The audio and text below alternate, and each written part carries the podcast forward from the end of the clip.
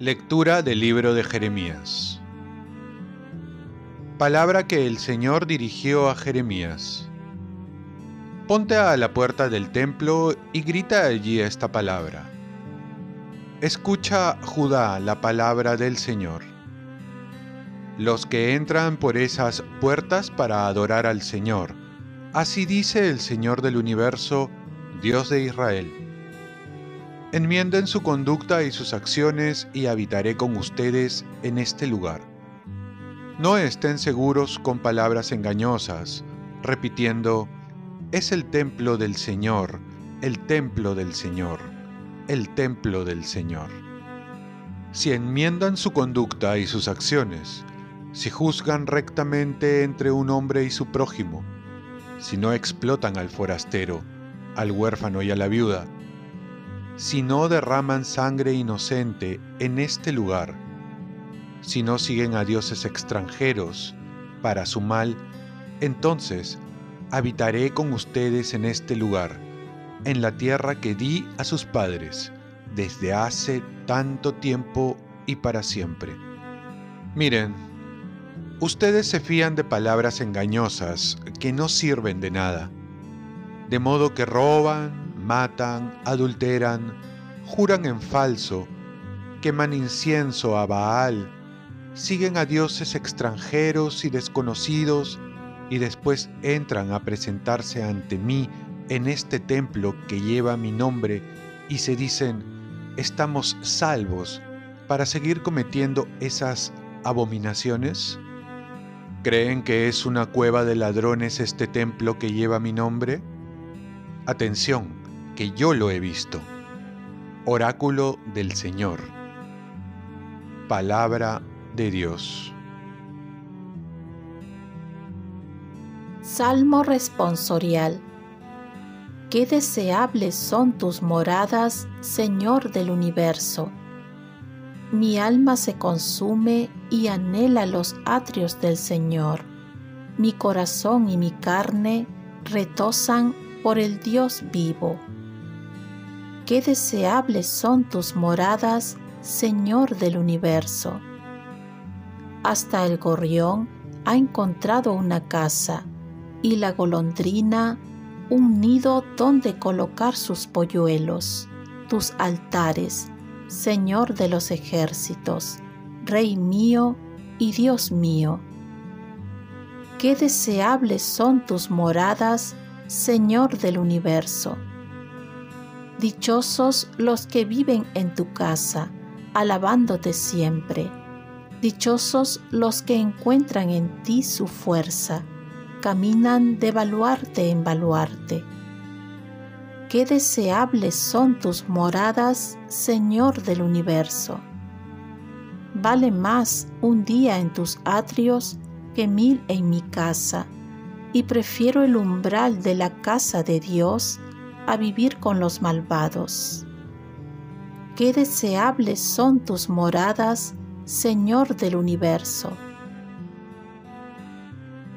Lectura del Santo Evangelio según San Mateo.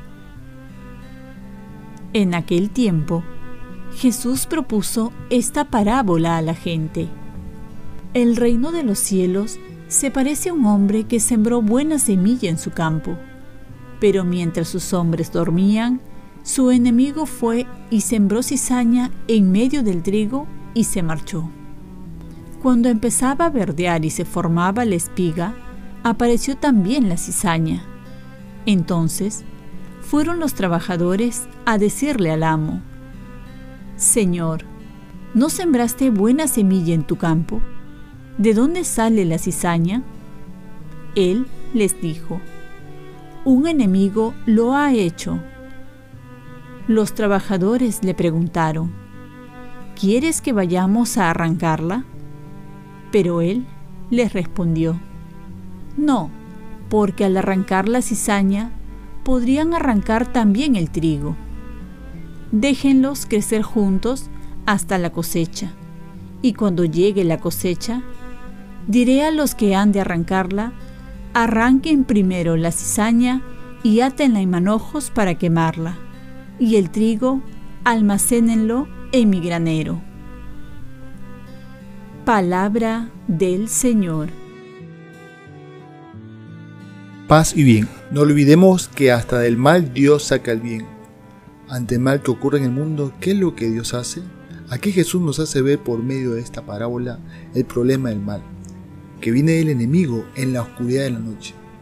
Entra a sembrar cizaña donde se había sembrado buena semilla. Se le pregunta al dueño del campo si puede arrancar la cizaña y responde que todavía, que es necesario crecer juntas, el trigo y la cizaña, y que al final se ha de arrancar la cizaña. Dios permite el mal, pero no es indiferente a ello. La cizaña existe y entra en tantos corazones que lo llevan a ir contra Dios, contra el prójimo y contra uno mismo.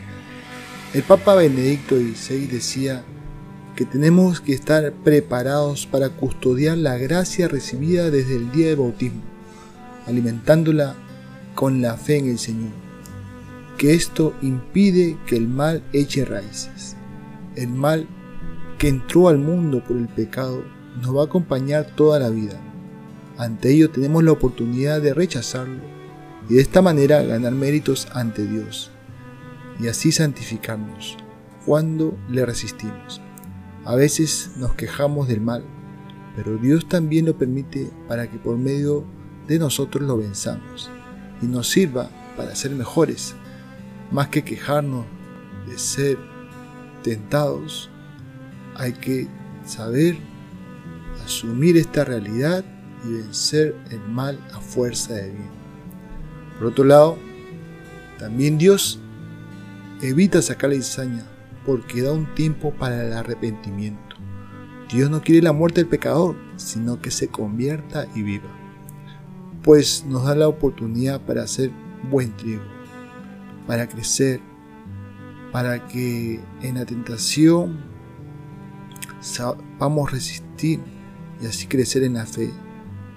Dios puede en este momento eliminar todas las cizañas que hace tanto daño a la humanidad, pero es Padre y sabe esperar a los hijos que están lejos para que vuelvan pronto, aquellos que van por mal camino, para darle una oportunidad, para que conozcan su amor, se arrepientan y vuelvan a Él. Oremos. Virgen María, ayúdame a ser buena tierra, para que dé muchos frutos para la gloria del Señor. Ofrezcamos nuestro día. Dios, Padre nuestro, yo te ofrezco toda mi jornada, en unión con el corazón de tu Hijo Jesucristo, que siga ofreciéndose a ti en Eucaristía para la salvación del mundo. Que el Espíritu Santo sea mi guía y mi fuerza en este día para ser testigo de tu amor.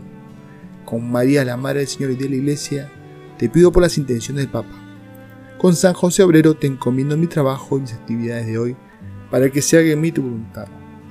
Y la bendición de Dios Todopoderoso, Padre, Hijo y Espíritu Santo, descienda sobre ti. Cuenta con mis oraciones, que yo cuento con las tuyas, y que tengas un santo día.